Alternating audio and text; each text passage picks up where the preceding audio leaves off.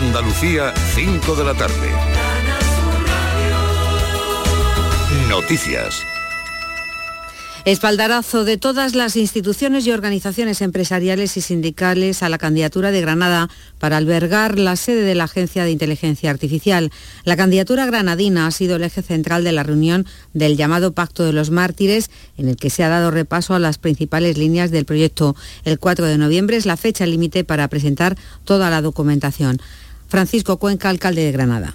Esta presencia unánime de todas las entidades e instituciones públicas y privadas de Granada es un hecho diferencial que hace única y fuerte, quizá la más fuerte, eh, respecto de otras candidaturas. El Ayuntamiento de Córdoba ha levantado en el antiguo Hospital Militar de la capital un centro de emergencia habitacional. Va a disponer de 15 apartamentos que darán albergue temporal a familias de extrema necesidad. Alberto de la Puente. Se trata de un albergue de tránsito y para situaciones extraordinarias. La semana pasada comenzaron las obras de desescombro y durante estas se interviene en una antigua escalera que presentaba problemas estructurales. Eva Contador es la teniente de alcalde de mayores del Ayuntamiento de Córdoba. Se descubrió que había un vicio oculto en la escalera y había que derribarla, ¿no? Bueno, y eso fue lo que llevó a que la empresa adjudicataria anterior eh, desistiera de, este contrato y haya tenido que salir nuevamente a licitación. Con un presupuesto de casi 500.000 euros, el centro estará listo para el mes de marzo. También acuerdo de todas las instituciones en Cádiz, en la Junta de Andalucía, la Universidad, el Ayuntamiento y la Diputación Provincial para desbloquear la financiación del proyecto del edificio Valcárcel. Se convertirá en Facultad de Ciencias de la Educación. La reunión celebrada hoy era clave para llegar a un consenso que finalmente Lorenzo Benítez ha sido posible. Un proyecto que supondrá, entre otras cuestiones, en la dinamización económica de los barrios de La Viña, El Balón y El Mentidero. Antes de que termine el año se firmará el convenio. José Carlos Gómez Villamandos, consejero de universidades. El inicio de obra comenzaría aproximadamente a, mediados en el tercer trimestre del año y finalizaría, y finalizaría la obra en, el 26. Es un proyecto que, que nos convence, un proyecto que gusta y es un proyecto que creo que desde luego contribuirá a dinamizar toda esa zona de Cádiz y también dinamizar a la propia universidad. De Cádiz a Almería, esta hora comienza en el patio de luces de la Diputación el acto de presentación de la gala de los premios Carmen del cine andaluz. Allí se encuentra nuestro compañero Carlos Juan. Adelante, buenas tardes. Muy buenas tardes. En este acto se anuncia el día y lugar de celebración de la segunda edición de los premios Carmen del eh, cine con la participación de Canal Sur Radio y Televisión. La televisión de todos los andaluces ha impulsado más de 200 obras con la inversión de 18 millones de euros en el periodo 2019-2022. Canal Sur ahora participa en más de 20 festivales de cine en Andalucía y mantiene abierta la convocatoria del programa Canal Sur Produce Cine de impulso a la industria audiovisual de Andalucía. El acto acaba de comenzar. En breve conoceremos el lugar y la fecha de celebración de estos premios. Y se lo contaremos aquí en Canal Sur Radio Radio Andalucía Información. A esta hora en Sevilla 28 grados, en Córdoba 26, en Almería 24 y está lloviendo, en Granada y Huelva 23, en Cádiz, Jaén y Málaga 22 grados, está lloviendo en estas dos últimas provincias también, en Jaén y en Málaga. Andalucía son las 5 y 4 minutos de la tarde. Servicios informativos de Canal Sur Radio. Más noticias en una hora. Y también en Radio Andalucía Información y canalsur.es. A todas horas puedes escucharnos en la radio a la carta. Quédate en Canal Sur Radio, la radio de Andalucía.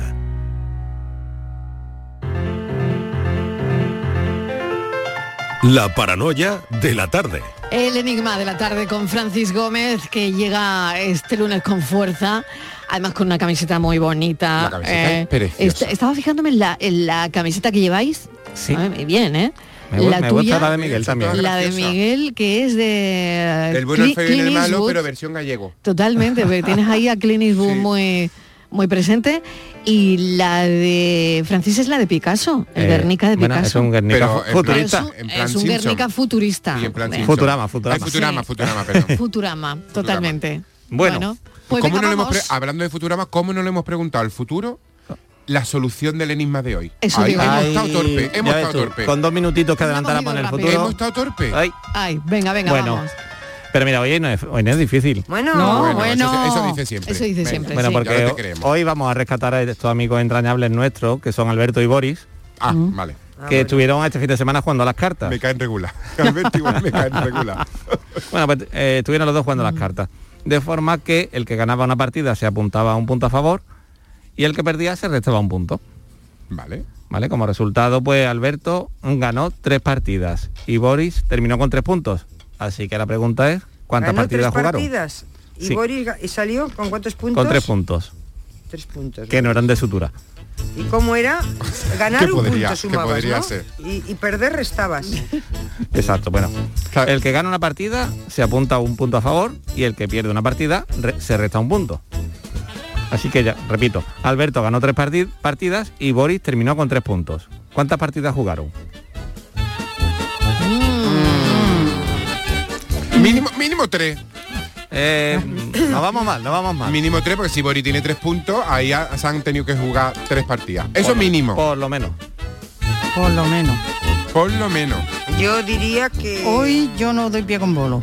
Hay un, Hoy es hay un, hay un Sí, mínimo, hoy pero podría, regular. Podría ser un máximo Puede haber, puede haber más de una Porque yo te puedo decir jugaron supuesto. 100 partidas y es correcta. Puede Yo ser, diría que ser. seis. Bueno, Yo creo que yo creo que eso es muy fácil. Yo también lo había pensado, Estivali. Y no puede Sí, hombre, ahora porque te lo he yo a la yo. primera, Seis, ¿eh? Yo porque yo también a la lo- primera no acierto nunca. Sí. Entonces eso no va a ser. No, Ya. no lo sé, tened, tened en cuenta que uno ganó tres partidas y otro terminó con tres puntos. Sí, pero pueden terminar... Es que son tres partidas y tres puntos, pero pueden ser... eh, uno puede tener tres partidas y también tres puntos. No tiene por qué tener solamente tres Lo partidas. hecho se saca si Sí. te Seis pone... no es que Seis seis no no es. No. Seis no es. No, no es. Seis es No. la trampa. No, Seis es la trampa. seis es la trampa. Claro, sí, seis no es. Pero ¿por qué me, cor- ¿por qué me pilláis ya la trampa, no, no, por no, favor? tachar el 6 directamente, porque yo sé que no es por la cara de Francis. Por la cara de Francis es que el 6 no Ah, es. ah, Francis, Tengo pues cara de no cuatro, ¿no? no sé, así, Francis, pues Tienes cara de otro número que no Esto lo voy a es- decir. Con el 6 y un ver, 4. ¿qué Bueno, nada, nada, animaros, venga, hacer Venga. numeritos que no son muchos números y luego lo, lo resolvemos. Bueno, venga, pues llamáis a Francis Gómez que se pone muy contento cada vez que alguien acierta el enigma de la tarde. y aunque no Hoy de acierte, con que me llame. Y no son seis. Oye, hay una cosa muy curiosa que me acaba de mandar Estivaliz hablando ¿Qué? del futuro. No, no, no, no, no. Atención a esto. terminado. Deja de mandar no, cosas, no, no, no, no, pero un momento. Di- Hay un nuevo estudio Sí. sobre el metano que respalda que Marte fue habitable. Anda. Ahora la, O pre- sea, la pregunta Oye, es... que es muy fuerte. La pregunta Oye, es... que, que- ¿Viajaremos no, a Marte? No, la No, pregunta es... es que es muy fuerte. Francis, Dime. si eres de Marte, pronúnciate. Yo no digo nada más que los de Marte le preguntaron al futuro O sea, qué va a ser aquí del cambio climático. Pronúnciate, Francis. Oye, que, que estoy rayada con esto, que este nuevo estudio Que fue habitable. que No, este otra nuevo cosa. estudio Una cosa será habitable y otra cosa es que estuviera habitado. sostiene que probablemente reunía las condiciones para que vivieran microorganismos. O sea que Ay, ay, el metano respalda que Marte fue habitable. Vamos, aquí tenemos de todo como en botica hasta noticias de Francis, jura Marte- que no eres... es como mi estómago, Pero, vive en Marilo, microorganismos una cosita. Una cosita nada más. Francis, jura que no eres de Marte, júralo. Me, me acojo, No, él es me- de lunes, él es de me- lunes, me-. Al me derecho. acojo a la quinta enmienda, no puedo decir nada que me, que me pueden culpar. Venga, vamos a hacer una pausa y enseguida charlamos con Oscar Camps. La paranoia de la tarde.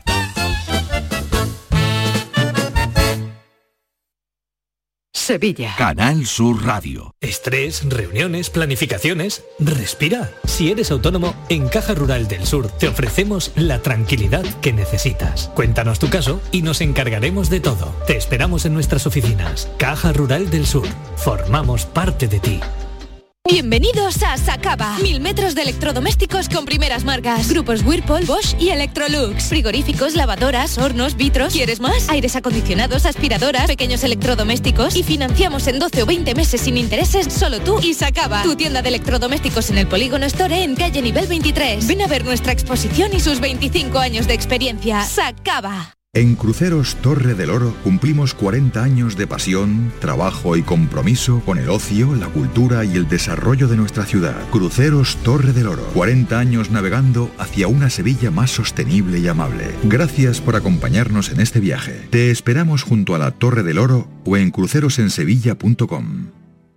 ¿Planeando salir de escapada o de fin de semana? Recuerda, hay otra Sevilla. Asómate a la provincia y disfruta de un turismo seguro en cada uno de sus espacios naturales, pueblos monumentales y alojamientos. Cambia de vistas. ProDetour Turismo de la Provincia, Diputación de Sevilla.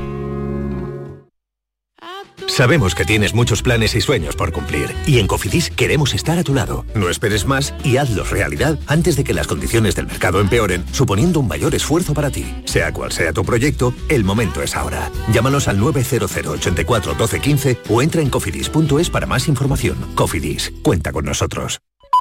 Apúntate a la revolución del mueble en Andalucía. Almacén de oportunidades. A precios insuperables. Exige tus muebles y llévatelos al momento. Dormitorios, salones, juveniles, sofás, armarios, colchones. Todo a precios de almacén. Almacén de oportunidades. Ya estamos en Jaén, Granada, Almería, Córdoba y muy pronto en toda Andalucía.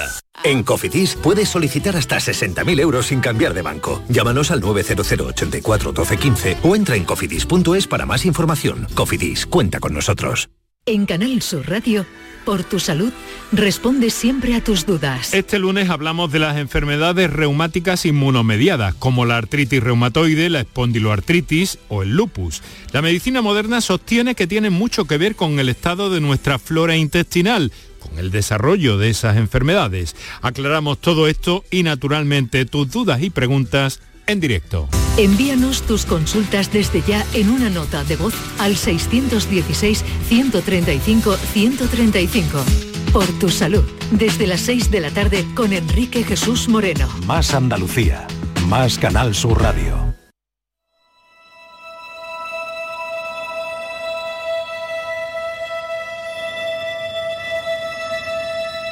La tarde de Canal Sur Radio con Mariló Maldonado.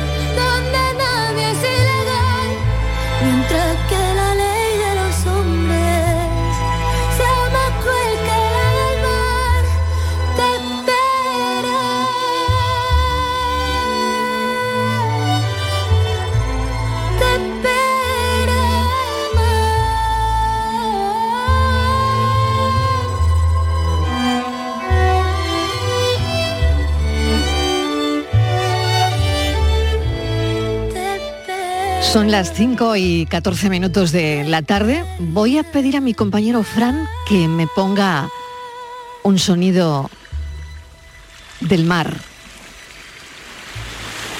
Este es el sonido del mar. Los que nos hemos criado en una playa, pues con los ojos cerrados lo detectamos perfectamente, ¿no? El sonido, el sonido del mar.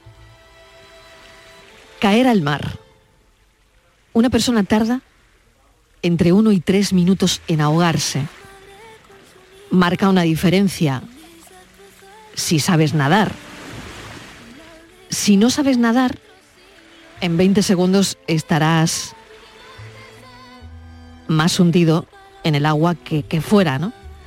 A los 30 segundos te entrará vértigo por el zumbido del oído, tendrás tos por tragar agua.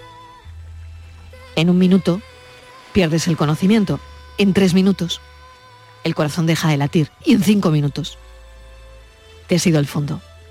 Y del fondo del mar no se sale solo.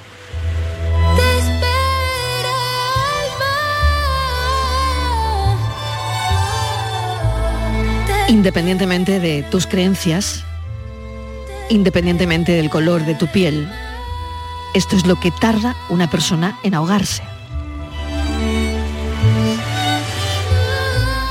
Y nuestro invitado esta tarde lo sabe bien.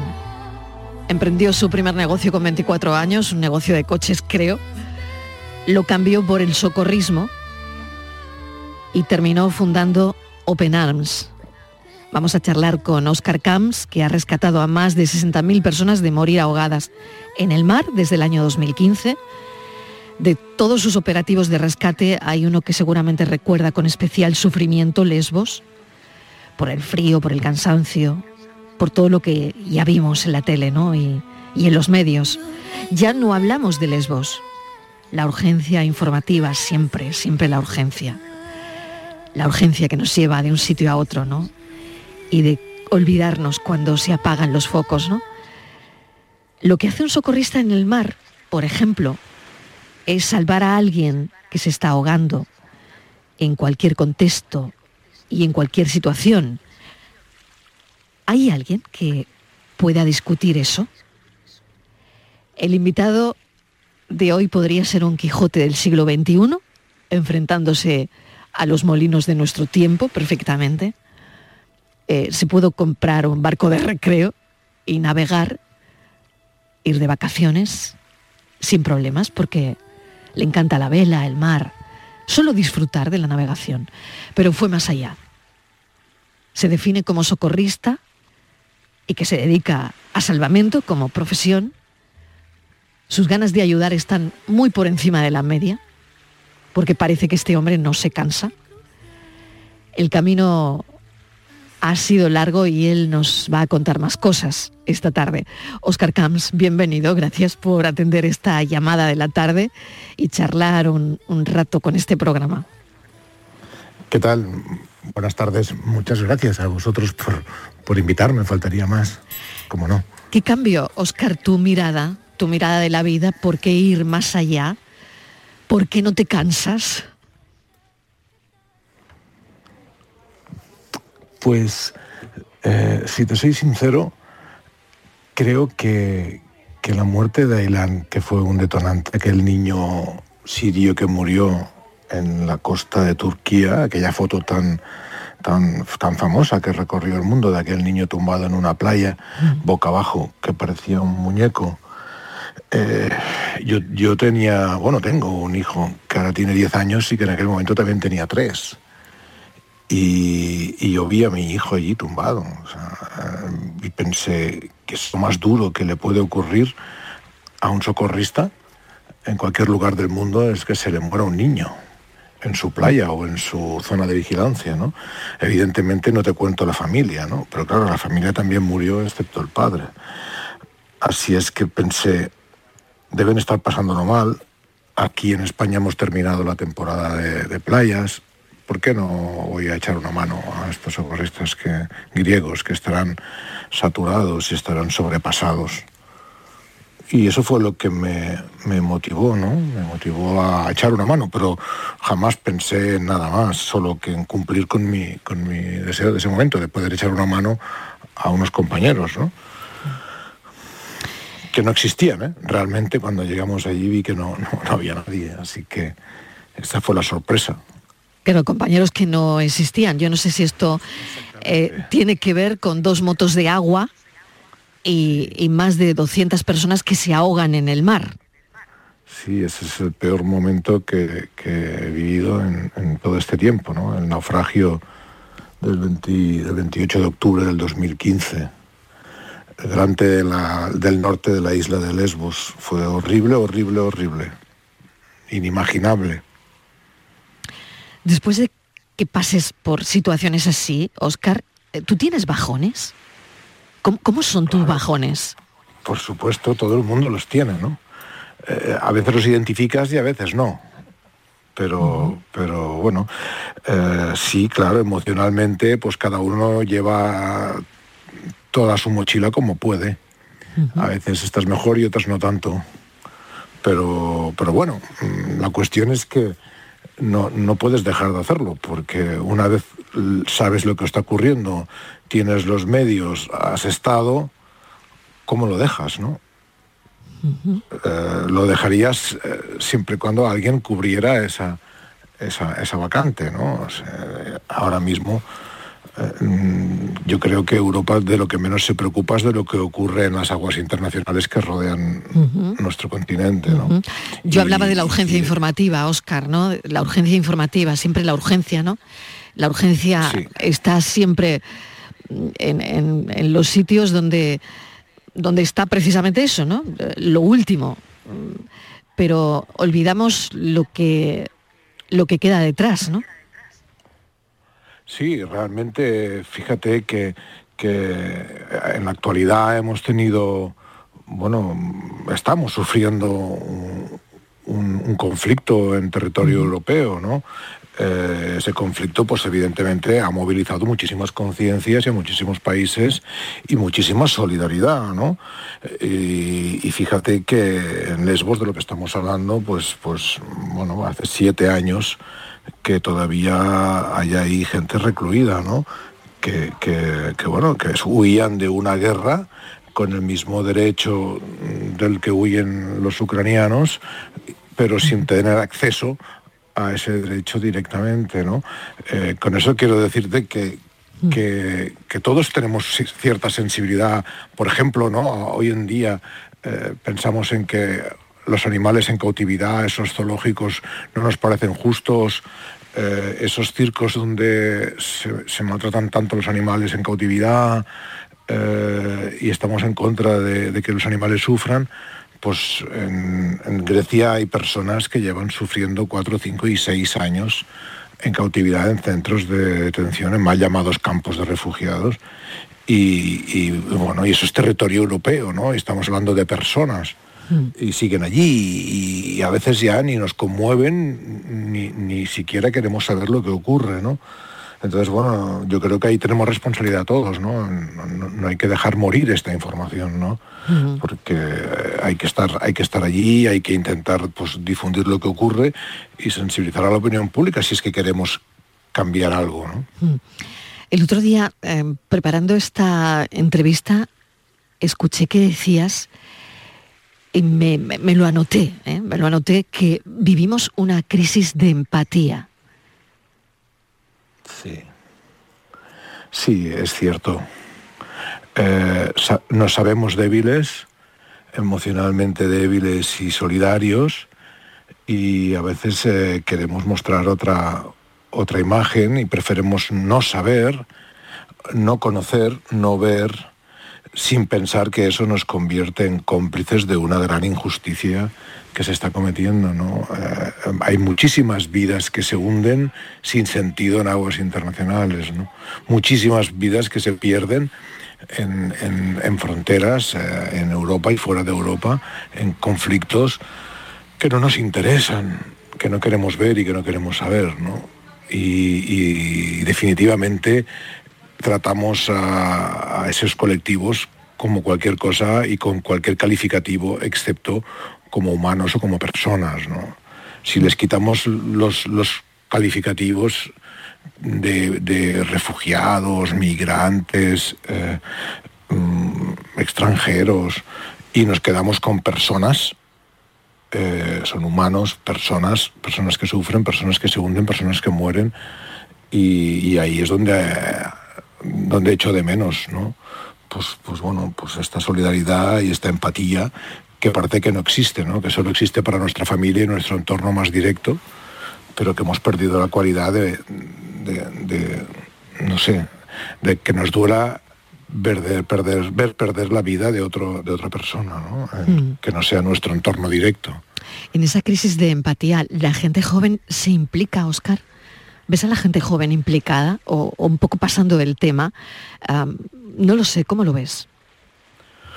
Bueno, eh, yo en el fondo creo, creo que, que se cambian las cosas y que pueden cambiar las cosas, ¿no? Est- Estando en, el estado en que estemos, ¿no? Eh, Estamos en una crisis de empatía, una crisis de valores y esto se puede cambiar y hay que revertirlo, ¿no? Y evidentemente que nosotros tra- trabajamos para, para, para hacerlo, ¿no? Eh, sobre todo con las nuevas generaciones. Eh, hay, que tener, hay que tener esperanza, porque, claro, es que las cosas pueden cambiar, ¿no? Fíjate que cuando yo pensé en ir a ayudar a, a- a Lesbos, jamás pensé que se desencadenaría todo este movimiento eh, que, que ha acabado siendo Open Arms, eh, con el que hay miles de personas que, eh, o decenas de miles o centenares de miles de personas que nos suscriben, que nos siguen y que creen en lo mismo que nosotros creemos, ¿no? que esta situación es injusta, que es insostenible y que se puede cambiar, ¿no? y que no hay que dejar morir a nadie en, en el mar de ninguna de las maneras. ¿no? De, hecho, eh, eh, ni siquiera en un estado de guerra, en una situación de guerra, eh, se deja morir a los, a los enemigos en el mar, sino que se les rescata ¿no? por la Convención de Ginebra. Entonces, ¿cómo no hacemos esto en aguas internacionales, ¿no? en las fronteras europeas? Así es que eh, creemos que estamos haciendo lo que hay que hacer. Proteger la vida en el mar es lo más importante. Eh, no hay nada más grande que pueda hacer un ser humano por otro que, que salvarle la vida. Y si sabemos que esto está ocurriendo en aguas internacionales y no estar allí para poder ayudar a los que puedas, a los que tengas la capacidad de hacerlo, pues creemos que, que- eso se, llama eh, bueno, que no tiene una intencionalidad, ¿no?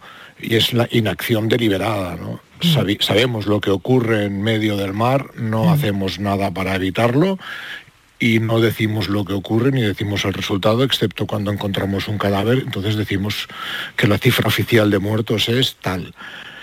Pero hay muchísimas vidas que se hunden sin sentido y sin saber y sin conocer y muchísimas familias que sufren.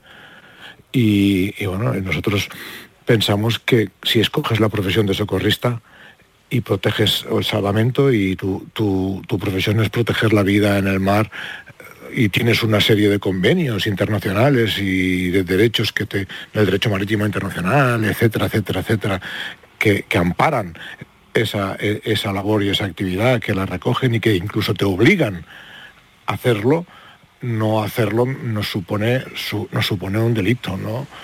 En cambio, a veces hasta se nos criminaliza por hacerlo, ¿no? Es, es incomprensible, ¿no? Pero, pero tenemos, tenemos la esperanza, evidentemente, de que lo que hacemos es lo que haría cualquier persona, extender los brazos para recoger a alguien del mar que está, se está ahogando o que está en situación límite para ahogarse, es lo que haría cualquier persona, sea cual sea las siglas que represente en su condición política. Eh, nadie, ningún humano dejaría, se quedaría mirando eh, cómo, cómo se muere un humano durante esos cuatro o cinco minutos que se hacen larguísimos sin hacer nada absolutamente. ¿no? Tienes la impresión, y voy a ello, ¿no? De ser una persona incómoda para determinadas personas. Mm, ¿Tienes tú esa impresión? Mm, Y por otro lado, yo, yo no sé si has pensado en rendirte alguna vez o no, porque te han dado muchos palos, siempre del mismo lado, casi siempre la misma gente, ¿no? De todo lo malo que de todo lo malo que dicen también sobre ti, ¿no? Que has denunciado, pero bueno, no- no- normalmente no pasa nada, ¿no? Eh, ¿Tienes también esa, esa impresión cuando llegas a una reunión, que de hecho no sé si te invitan o no, eh, de, de ser incómodo para el resto? Sí, bueno, a veces, eh, a veces incluso te lo dicen, ¿no? Dicen, ostras, Ajá. cuando hace poco tuve una reunión con un cargo político y me decía, claro, cuando vi tu llamada pensé, puf, Oscar Camps, madre mía, eh, este no va a dejar de llamarme hasta que le dé un, una cita, ¿no? O sea, me, lo, me lo- me lo comentaba como en Te lo decir, sí, confesó, sí, te lo confesó. Sí, sí, sí, sí, como en decir, "Buf". y claro, eh, la, la carga moral que tienes delante de según qué personas que tienen esa información, que son conocedores de lo que ocurre, que son conocedores de la política que se está empleando y de cómo se está distorsionando el discurso real, que el discurso real sería proteger la vida en el mar y pasa a ser un discurso sobre migraciones y sobre influencias y sobre eh, ot- otras cosas que no tienen que ver, ¿no? o, que, o que son, están en, en un segundo plano, en un tercer plano, eh, te, te da cierta fuerza moda- mo- moral que incomoda, ¿no? Incomoda según qué sectores, ¿no? Evidentemente. Y eso cuando más lo notas es en la Unión Europea, cuando he tenido la ocasión de dar alguna charla o estar o entrevistarme con el antiguo presidente del Parlamento Europeo, pues con Tajani y ya, ya, ya la incomodé lo suficiente como para que no quisiera recibirme otra vez porque eh, te confiesa todo el mundo delante tuyo que estamos en, en, eh, haciendo lo que corresponde, lo que haría, lo que se debería hacer, pero siempre hay un, pero hay un pero detrás, ¿no? Y eso te lo dicen en privado, pero luego en público ves las políticas de Frontex y ves la misma política de la Unión Europea y de los países que la conforman y dices, ¿qué, qué cinismo hay aquí, ¿no? Eh, En cuanto están delante tuyo en tu cara, te dicen mm, la versión humana y que sienten mucho lo que está ocurriendo, pero no hacen nada para solucionarlo, ¿no? Continúan con esa, con esa política, ¿no? Y entonces, bueno, evidentemente que no eres muy cómodo, ¿no? Los hay que ni siquiera quieren tomar un café contigo. O sea que los políticos no te invitan a café nunca. No, prácticamente nunca. Nunca. No, no, soy, soy, no, no, prácticamente nunca soy yo el que, el que los tiene que perseguir para que me reciban Ya. y, y conseguir unos O minutos. sea que no les parece interesante un café con Oscar Camps. No. No, por lo visto no. No. No. Ajá. Bueno, muy premiado. Entiendo, entiendo Sí. los motivos, Sí. ¿eh? entiendo los motivos. Evidentemente que, que la incomodidad es uno de ellos, ¿no? esto que hablábamos, ¿no? Yo hablaba que Oscar Camps es muy premiado y muy criticado al mismo tiempo, ¿no? Que habrá alguien que quiera pues, seguir ¿no? en esa senda y que dice que, que siempre quiere salir en la foto, ¿no? He oído esto en alguna ocasión, ¿no? Bueno, pues para los que piensen esto último, eh, ¿cómo estarán? Porque, claro, le han hecho hasta una peli. Mediterráneo, ¿no? Eh, no es exactamente de su vida, pero sí de un momento de tu vida, Oscar, ¿no? Creo que en la peli queda perfectamente ah, claro cómo es, cómo es la vida ahí en, en- el agua, ¿no? Eh, no sé, es, es muy fuerte, ha sido muy fuerte, ¿no? Creo que habías tenido bastantes propuestas, ¿no? Para hacer series, pelis, pero al final eh, el drama del Mediterráneo también eh, queda reflejada en esta película, en Mediterráneo. ¿Te ha gustado la peli? Bueno, eh, sí, tengo que reconocer que en un principio jamás creí que se haría, que se llevaría a cabo, porque me lo propusieron hace muchos años, como unos cinco, y yo pensé, ya se olvidarán de ello.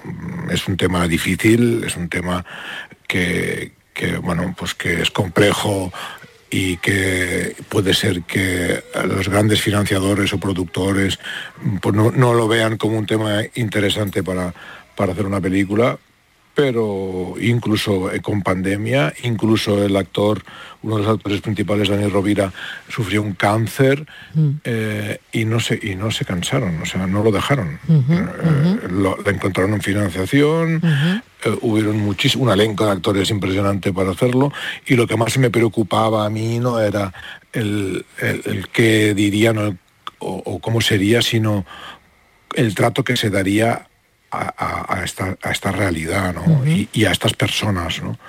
que, que yo exigí muchísima dignidad y seriedad y me prometieron que, que sí, incluso eh, contrataron a las mismas personas de Siria y de Afganistán que estaban en los campos de refugiados de Grecia para hacer de sí mismos en la película, ¿no? Oye, qué fuerte tu- tuvo que ser esa grabación, ¿no? Eso me pareció, bueno, fui a verlo porque no me lo creía. La verdad es que lo seguí, seguí el guion, seguí, seguí como el rodaje en el mar y, y me impresionó muchísimo volverlos a ver, ¿no? Volver a ver a esas personas subirse a esas embarcaciones. Y, y la verdad es que, que, bueno, que yo creo que el, quien no la ha visto que la vea, pero el tema mm, está tratado con mucha seriedad, eh, sin, sin que sea un gran drama eh, directamente, sino con todo el sentido y con todo el respeto y con y, y, bueno y con toda la dignidad posible a estas personas, ¿no? Porque son personas, evidentemente. ¿no? Yo, a mí no me gusta etiquetarlas porque cuando las ves y hablas con ella, hablas con una persona, no con un adjetivo, ¿no? Y, y lo, de, y lo de menos es de dónde son.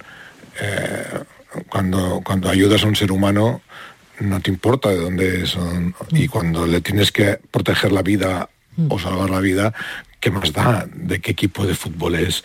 ¿O de qué religión es? ¿O, o de qué color tienen los ojos?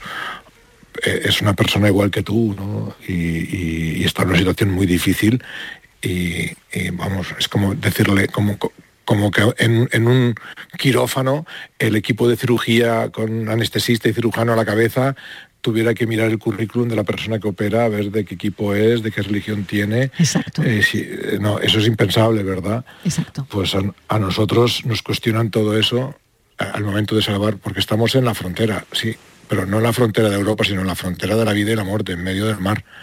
Y ahí, ahí no, puedes, no puedes mirar nada más que o lo rescatas o se hunde.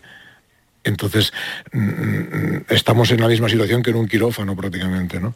Para nosotros, a diferencia del quirófano, donde hay un equipo de profesionales que asiste y que todo el mundo ve correcto lo que se está haciendo, pues a nosotros nos apagan la luz del quirófano, nos quitan el carrito de instrumentos, eh, nos boicotean, eh, y cuando salimos del quirófano después de haberle salvado la vida nos criminalizan, nos cuestionan, eh, y, es inconcebible e increíble. Entonces, claro, cuando has estado en esa situación y en ese contexto, sufriendo y viviendo el sufrimiento de otras personas, tan lejos de, tierra, y, cuando llegas a tierra te encuentras con estas críticas, piensas, madre mía, eh, qué, discurso más prefabricado, eh, si estuvieran todos ahí harían lo mismo, cómo intoxican a la gente, cómo venden un, discurso político que lo enredan y, y, y quitan lo elemental, que son mm, vidas, vidas que se pierden y que se tienen que salvar. ¿no? Llevamos siete años haciendo lo mismo, no tenemos ninguna causa contra nosotros, en ningún juzgado.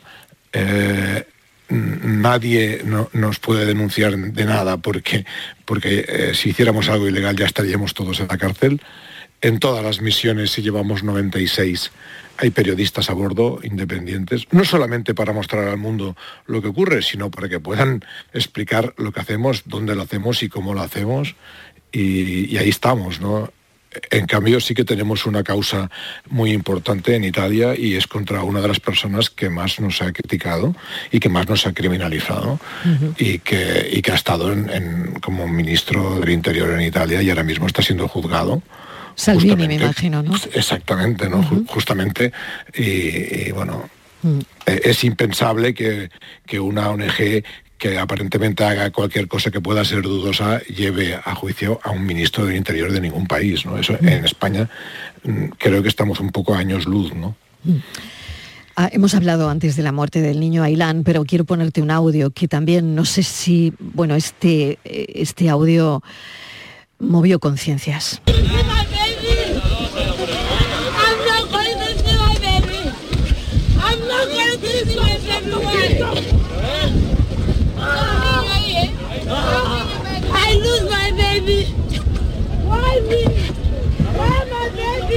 Una mujer que, que decía que había perdido a su hijo ah, de esa manera, ¿no? Eh, eh, esto dio la vuelta al mundo.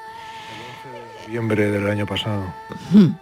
¿Cómo recuerdas el momento, Oscar? Buah, fue du- durísimo, durísimo. En ese momento, esta mujer gritaba que había perdido a su hijo y acabábamos de rescatar a un niño de 8 años y no pudimos rescatar a su madre. Así es que eh, es, es- es horrible, eh, no sabes cómo te queda el cuerpo, ¿no? Mm, Da igual el número de personas que hayas salvado, que, que esas pesan tanto como esas vidas pesan tanto como todas las demás que hayas podido salvar, ¿no? Y eso es lo que nos queda siempre, ¿no? En el recuerdo y en la conciencia. Eh, jamás no se me ni la fecha, ¿no? Es durísimo, es muy duro, es muy duro. Lo, lo pudimos encontrar, lo pudimos rescatar, pero como tú has dicho al inicio, ya pasaron cuatro minutos, la, la reanimación no surtió, no surgió efecto y, y murió Josué. Dramático, dramático. ¿Lloras, Oscar? Sí, claro, a veces sí, sí. Soy muy sensiblón en algunas ocasiones. Me impresionan mm, algunas reacciones humanas. Y todavía me sigue pasando, ¿no? Eh, He visto caras de personas extrañas que ni siquiera hablaban mi idioma, eh, que con una mirada, madres que con una mirada y, y unas facciones de la cara sabías perfectamente lo que te estaban diciendo, lo que querían. Y, y en aquel momento dices, qué, qué- qué inútil es el lenguaje, ¿no? Qué, qué postizo es el lenguaje, porque a veces nos, engaña, ¿no? Nos engaña o, nos distorsiona, ¿no? La, mirada y la cara eh, de cerca en situaciones de, tanto estrés y en las que te va la vida, eh, eh, son, so- hablan y dicen tantas cosas con tantos detalles como sácame a mi hijo de los brazos, coge a mi niño, por favor, coge a mi niño, no coges a nadie más, coge a mi niño. Y cuando lo coges, eh, esa, esa cara de agradecimiento, esa satisfacción, aunque ella esté con el agua al cuello, eh, eh, bueno, estas imágenes son imborrables y, y eso se, se te queda para toda la vida. Y de estas tengo una colección, algunas mucho más duras que la que te he contado, ¿no? Pero bueno, con eso tenemos que lidiar, esa es la parte difícil, ¿no? Supongo que los médicos también, también la tienen, ¿no? ¿Cómo se sostiene ahora mismo Open Arms? Eh, las corrientes de opinión, como tú decías, están ahí. Las denuncias para investigar tu empresa creo que la han investigado muchas veces. Eh, propagandas en redes, pero como decías, eh, ninguna condena en, en un juzgado, ¿no? Ahora mismo, ¿cómo se sostiene? ¿Cómo sostenéis? ¿Cómo... Bueno, eh, realmente Penam se sostiene en más de un 90% con las donaciones de, de- de la ciudadanía, con donaciones puntuales que pueda hacer la ciudadanía, ¿no? Y, y eso es lo que nosotros queremos, ¿no? Jamás quisimos ser una una ONG, éramos una reacción popular, ¿no? Eh, somos una reacción a una situación que no nos gusta, ¿no? Y que podemos cambiar. La podemos cambiar si, si llegamos a explicarla a muchísimas personas y esas personas, pues bueno, eh, hacen influencia a los políticos que nos representan, ¿no? Tarde o temprano eh, seremos muchos más los que estaremos en desacuerdo en lo que se está haciendo en el mar y, y- y, bueno y exigiremos que haya pues como tiene España no como como, como el servicio de salvamento marítimo español que es un- una entidad civil que se dedica a proteger la vida de las personas en aguas internacionales no eso lo echamos de menos en otras fronteras europeas no y eso es lo que criticamos y, eso- y el día que, el- que la administración decida hacerlo, el día que la Unión Europea o los países que conforman la frontera sur deciden hacerlo, ese día nosotros nos retiraremos porque ya estará cubierta esa necesidad, ¿no? Así que como creemos que esto lo vamos a conseguir y, y hay muchísima gente que cree que se tiene que hacer y que tenemos que seguir dando esa visibilidad y explicando lo que ocurre y estando en el mar, porque nuestra presencia incomoda e informa, y entonces tarde o temprano pues llevamos más de 35.000 muertos en el Mediterráneo. No creo que esto se sostenga mucho más tiempo. Así es que R que R, y si la gente nos apoya con pequeñas donaciones, pues seguiremos estando allí y conseguiremos cambiar las cosas. Ya sé que son lentas, no pensé nunca que después de siete años de Lesbo seguiría estando así, pero así son las cosas y se hace despacio, se hace poco a poco, pero hay que persistir. Hay muchísima gente que lleva nuestra sudadera y cuando la ves por la calle, cuando ves a un niño de 10 o 12 años o de 15 entrar en, en el instituto con una sudadera o una camiseta de Open Arms, piensas, no podemos fallar, tenemos que seguir. Es otra generación que está ahí y hay que seguir, no les podemos defraudar. ¿Sueñas con el mar? Sí, muchísimas veces. E incluso en las pesadillas. Acabamos con Mediterráneo, ¿te parece? Perfecto. Es una canción muy bonita. Un beso Un enorme. amigo. Gracias. Gracias. Quizá porque mi niñez sigue jugando en tu playa y escondido tras las cañas duerme mi primer amor. Llevo tu luz y tu olor por donde quiera que vaya y amontonado en tu arena guardo amor, juegos y penas. Yo que en la piel tengo el sabor amargo del llanto eterno que han vertido en ti cien pueblos de Algeciras a Estambul para que pintes de azul sus largas noches de invierno. A fuerza de desventuras, tu alma es profunda y oscura. A tus atardeceres rojos se acostumbraron mis ojos como el recodo al camino. Soy cantor, soy embustero, me gusta el juego y el vino, tengo alma de marinero. ¿Qué le voy a hacer si yo nací en el Mediterráneo? Nací en el Mediterráneo. La tarde de Canal Sur Radio con Mariló Maldonado. También en nuestra app y en canalsur.es. Canal Sur Sevilla.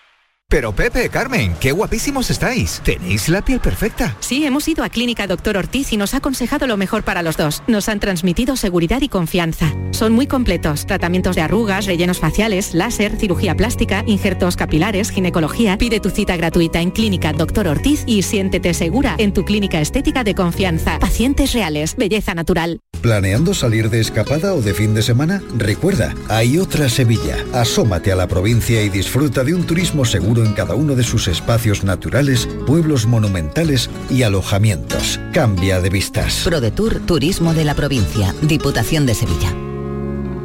Bienvenidos a Sacaba. Mil metros de electrodomésticos con primeras marcas. Grupos Whirlpool, Bosch y Electrolux. Frigoríficos, lavadoras, hornos, vitros. ¿Quieres más? Aires acondicionados, aspiradoras, pequeños electrodomésticos. Y financiamos en 12 o 20 meses sin intereses solo tú y Sacaba. Tu tienda de electrodomésticos en el Polígono Store en calle nivel 23. Ven a ver nuestra exposición y sus 25 años de experiencia. Sacaba. El campo andaluz necesitaba un paso adelante. Por ello, hemos sembrado millones de datos, regados con inteligencia artificial para hacer posible... Siembra, la nueva plataforma colectiva por inteligencia artificial de asistencia a la planificación de cultivos para su comercialización. Toda la información para acertar y cultivar la solución más rentable. Junta de Andalucía.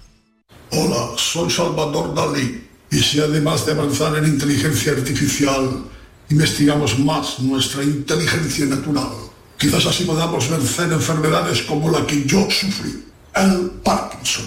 Apoyemos la investigación en enfermedades neurodegenerativas. Entra en fundacionreinasofía.es. La mañana de Andalucía con Jesús Vigorra es tu referencia informativa de las mañanas de Canal Sur Radio. Desde bien temprano, desde las 6 de la mañana, te cuento toda la información de cada día, las cosas que te interesan y que te afectan. Analizamos la actualidad en la tertulia, te ayudamos con tus problemas y buscamos el humor y el entretenimiento que te gusta.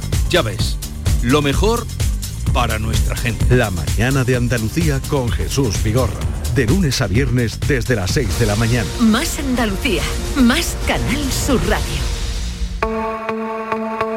La tarde de Canal Sur Radio con Mariló Maldonado. Y saludamos a los millennial que vienen a esta hora. Pilo Martín, ¿qué tal? Pilo, Hola, bienvenido. hola, ¿qué tal, qué tal? Aurora Macías, ¿qué tal? Muy hola, buenas, Aurora. ¿qué tal? Rafael de Flores, hola Rafael. Hola, buenas tardes. Candela Mateos, Candela, Hola. ¿qué tal? ¿Qué tal? Candela, bueno, estudia informática y matemáticas en Madrid, así que está, está allí eh, porque ha empezado ya el curso. Y yo me gustaría que Pilo me contara hoy, fíjate, hemos estado hablando con, con Oscar Camps hace un momento, ¿no? Y, y con determinados viajes, ¿no? Sí. Hacia un mundo mejor. Y tú tienes una experiencia que contarnos que es un viaje a la India. Sí, yo creo que, que comparte un poco los objetivos también en parte, ¿no? Que tiene Oscar, porque Oscar no solamente salva vidas, sino que visibiliza cosas que cambian al final las personas. Al final lo que decía era, otra si se viese, si no. eh, había una cosa que era curiosa que decía, todos los que nos critican, si los subiésemos en el barco, actuarían igual que nosotros, ¿no? Y, yo creo que hay muchas veces que nos alejamos mucho de la realidad y que nos alejamos mucho de, de realidades sobre todo que son importantísimas de comprender.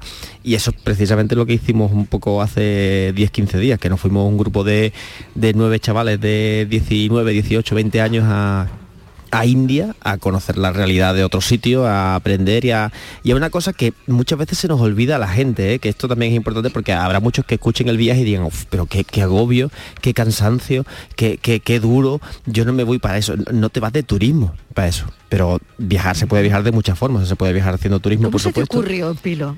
Bueno, por, por una razón muy sencilla. Yo llegué a hacer estas cosas casi casi por casualidad y con más edad que, que Rafa o que Candela o que, Aurora. Y, y- y pensé el año pasado y dije, ostras, lo que yo hubiese dado porque alguien me llevase a mí con 19 años, porque me cambió la vida. O sea, yo al final, di- bueno, digo muchas veces que, que mi mayor máster han sido los viajes que he tenido la suerte de hacer, porque he sacrificado muchas otras cosas, porque he ido como he ido también. O sea, que mucha gente dirá, ostras, pero es que para viajar hay que tener mucho dinero. No, para viajar hay que tener pocas pretensiones también. Porque claro, si tú quieres ir lo más cómodo posible, quieres comer en los mejores restaurantes, quieres ir en la mejor fecha posible, pues entonces si haces sacrificio, pues puedes viajar, ¿no? Y, y esta es un poco la idea, el decir, ostras, cojo a, a nueve chicos que conozca de hace tiempo porque les haya dado clase, porque hayan colaborado conmigo en proyectos, porque se lo merezcan y me los llevo a un sitio duro para que se espabilen. Eso ha sido un poco la, la ah, idea. vale, vale, vale. ¿Y cómo han vuelto? ¿Con qué percepción? A ver, Rafa, en tu caso, a ver, ¿qué, qué, qué te traes? ¿Qué te traes de la India? Bueno, me traigo muchísimas cosas. Me traigo muchísimos recuerdos, me traigo a nueve personas con las que ya me llevaba bien, pero que ahora mismo las considero íntimas para mí y sobre todo mm, muchísimas ganas de volver o de hacer otro viaje de este tipo porque es que creo que todos nos lo hemos pasado genial.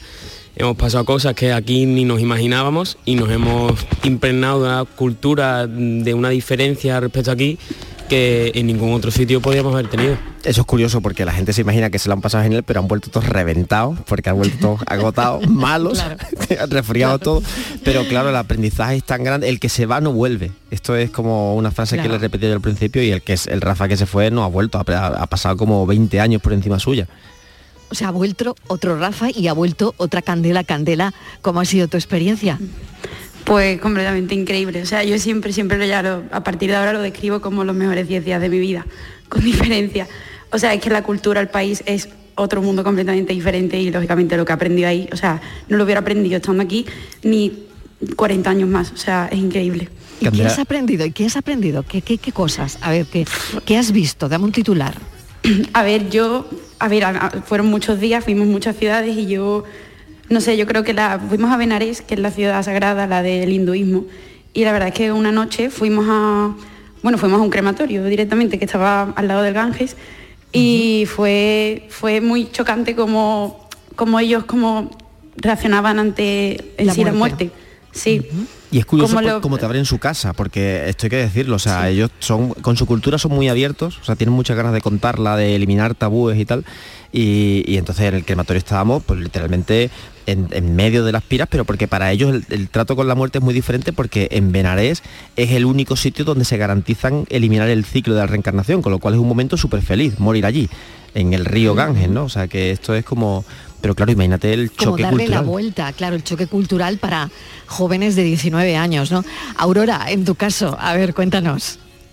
Yo creo que, que- lo que comentaba Pilo, ¿no? De que el que se va no vuelve, eh, es, la clave de esto. Hubo muchos momentos eh, de tensión dentro del viaje, lo que también decía Pilo, ¿no? Que al final cuando viajas con una tensión o con haciendo un sacrificio de comodidad, que al final es lo que estábamos haciendo nosotros también, mm, además de conocer otra cultura, ¿no? Te, estás poniendo a prueba. Y es un viaje que te saca colmillo, ¿no? O sea, el, tener que, que buscarte la vida, el tener que sobrevivir, el, encontrarte con situaciones que no puedes controlar, con gente que no conoce ningún idioma que tú conozcas, eh, con, no sé, con comidas que, que ni siquiera una vez pedidas no, no las puedes tomar porque Claro. es imposible para ti el- ese picante, ¿no? O, o no sé, o desde situaciones cuando vas a dormir en un tren y, y- y ves que hay una familia entera sentada en el sitio que te pertenece. yo, yo creo que to- todos esos impactos, que, que- que son cosas que aquí nunca te pasarían, ¿no? Como decían Rafa y Candela, te, te cambian y te, y te hacen activarte, ¿no? Te hacen tener sangre, que eso te- es una te- cosa súper importante. Pero no solamente te dan madurez, te da mucha tolerancia, porque decía Oscar lo de la madre, ¿no? Con el hijo y tal.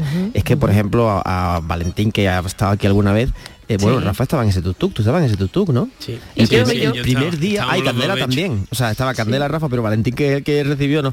El, el- el- el pobre, o sea, recibió de manos de una niña de 5 o 6 años tendría, porque, No más. claro, era una micurria pequeña, un bebé de, de 12 días o de 15 días, como mucho. O sea, para, para pedir dinero se lo tiraron encima. Tú imagínate que tú eres un chaval de 19 años que no estás acostumbrado a lidiar con una desigualdad, con una pobreza tan, tan potente, ¿no? Con una injusticia tan grande, que de repente te veas en esa situación, en el centro del meollo y teniendo que, bueno, ¿qué, hago, no? O sea, él lo miraba, bueno, Sí, Rafa te lo y cuenta. sobre todo sin ninguna posibilidad de comunicarte, porque es que era imposible.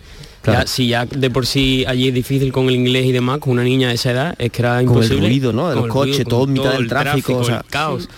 En medio de que no sabíamos ni qué hacer, ni por dónde tirar, de repente se puso que el semáforo en verde y nosotros nos veíamos que nos llevamos una niña a casa. Son situaciones que te superan, claro. Y que, claro, y que claro. al final... ¿Y qué, qué hago, no? ¿Y, Claro. y- Claro. ¿y qué hicisteis, Pilo? Bueno, Bueno, claro, pues parar el tutú, lógicamente, buscar a la niña. Además es una situación muy dura porque no sabes si es mejor O sea, ayudarla la o no. niña os dio literalmente A su, a su hermana. a o- su hermano de Suponemos cinco que meses. su hermana y la puso en los brazos de Valentín. Sí. La soltó ¿Para y qué se fue. os lo llevaseis? Bueno, para que nos lo llevásemos o le diésemos dinero o mm, tú no sabes bien la situación, porque en realidad el problema de todo esto es que no sabes si, o sea, no sabes si es mejor ayudarles o no, porque si les ayudas, los sacas del colegio, porque muchas familias ven que a- ahí hay una forma de ingreso rápida, ¿no? Y, y los, los sacas de donde tienen que estar, que es en la escuela Madre los niños, Claro. pero también te da una pena tremenda por el hecho en sí de que hay una niña que con cinco años esté tirando a su hermana a los brazos de un desconocido para, para generar pues una moneda, ¿no? O- y, y además que, que para nosotros es casi miseria, porque en realidad tú dices, ostras, es que 100 rupias o 200 rupias que le puedo dar que le alegran el día son 2-3 euros, o sea, no es más, ¿no? Pero yo creo que hace falta, yo invito a la gente ¿eh? que, que- todo el mundo viaje. O sea, al final, cuando tú estás en tu casa y sueltas juicios como el que sueltas de no, pues es que, que cada uno se busque el trabajo en su país y no vienen a robarnos el nuestro, no tal.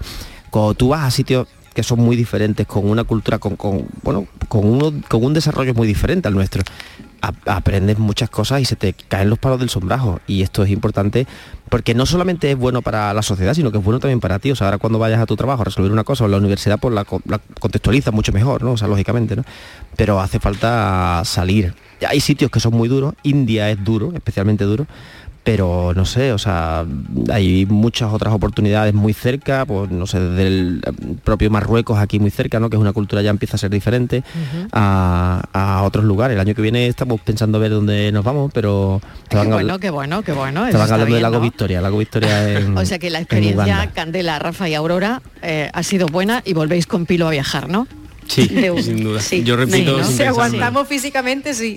Bueno, de hecho, de hecho, hacemos Porque un os ha dado anuncio. mucho tute Pilo o no. A ver. Sí, sí, sí. Bueno, Sí. es que han sido No en se ha 10 parado. días, ¿cuántas ciudades? Tute brutal, seis, seis Siete, ¿no? ciudades, seis, siete, ciudades, ¿no? Claro, pero sin parar de coger trenes nocturnos. Claro, a veintitantos kilómetros al día, allí no se paraba. El, el hotel es lo de menos, porque al final tú tienes que estar en los sitios, no sé, o sea, Claro. hemos entrado en sitios muy, muy, muy locales siempre. Hemos visitado Arabi, por ejemplo, que es el mayor slum de, de Bombay, ¿no? Hemos visto el- bueno, el sistema de castas tan duros que tienen. No sé, o sea, es un sitio, es un viaje duro, ¿eh? es un viaje que a cualquiera que no está acostumbrado se le encoge el alma y el, el estómago y bueno, ya que está acostumbrado también, porque al final, pero te alimenta, te alimenta mucho más, vu- vuelves mucho más cansado, pero te alimenta mucho más que irte a un resort a- con una pulserita a echarte 10 días, bueno, eh, como si estuvieses en tu casa pero con todo puesto por delante, que también está bien, pero es una cosa diferente. Yo- Diferente, Sí, diferente. de- decíamos Oye, que, que venga, queríamos hacer sí. un anuncio, rápido. Sí, venga, venga, Hemos pensado, igual que nos hemos ido nueve ahora a India, el año que viene estamos buscando a los nueve próximos tripulantes de esta expedición. Pues oye, da un contacto. Así venga, que si alguien quiere, pa- mira, pilomartin arroba jovenespromesas.org o hola arroba jovenespromesas.org o por Twitter o al Twitter del programa directamente que se postule cualquier persona joven y para la juventud no hay edad que quiera vivir una experiencia apunto, ¿eh? Transformadora que nos lo diga. Vamos me- nueve. Me, me puedo apuntar? Sí, sí, sí, o sea, y, y de hecho lo, radiamos, lo radiamos, o sea, Oye, nos, pues nos traemos venga, sonidos eh, de la Oye, India. que esto, esto hay que hay que verlo, hay Sí. que verlo despacio. Sí, sí, Tengo sí. aquí a Francis Gómez. Venga, Francis. Venga, ánimo. a- ánimo, venga. Venga, vamos rapidito. Francis que igual se apunta. tenemos- Venga, yo- yo. Tenemos a dos amigos, Alberto y Boris, que estuvieron jugando las cartas, de forma que puntuaba de la siguiente manera. El que gana una partida se apunta un punto a favor y el que pierde se resta uno. ¿Vale? Pues bueno, hemos tenido alguna llamada y la- porque la pregunta en realidad es cuántas partidas jugaron. Sí, Alberto ganó tres y Boris terminó con tres puntos. Bueno, pues os cuento. Se jugaron nueve partidas, porque ya que no sabemos los números, la cantidad de puntos que tiene Alberto, y solo sabemos que ganó tres, pues bueno, Boris eh, jugó, ganó seis partidas y perdió tres, y Alberto ganó tres y perdió seis. Ostras, esto es una ecuación de sistema de ecuaciones duro, ¿eh? Ha sido demasiado rápido. Hoy. Para las 5, Bueno, para las 6 de la tarde, de- es que Francis. Seguimos, seguimos hablando de los viajes la semana Sí, que viene. un abrazo, Pilo, nos vemos la semana un que viene. abrazo enorme y ahora pensamos.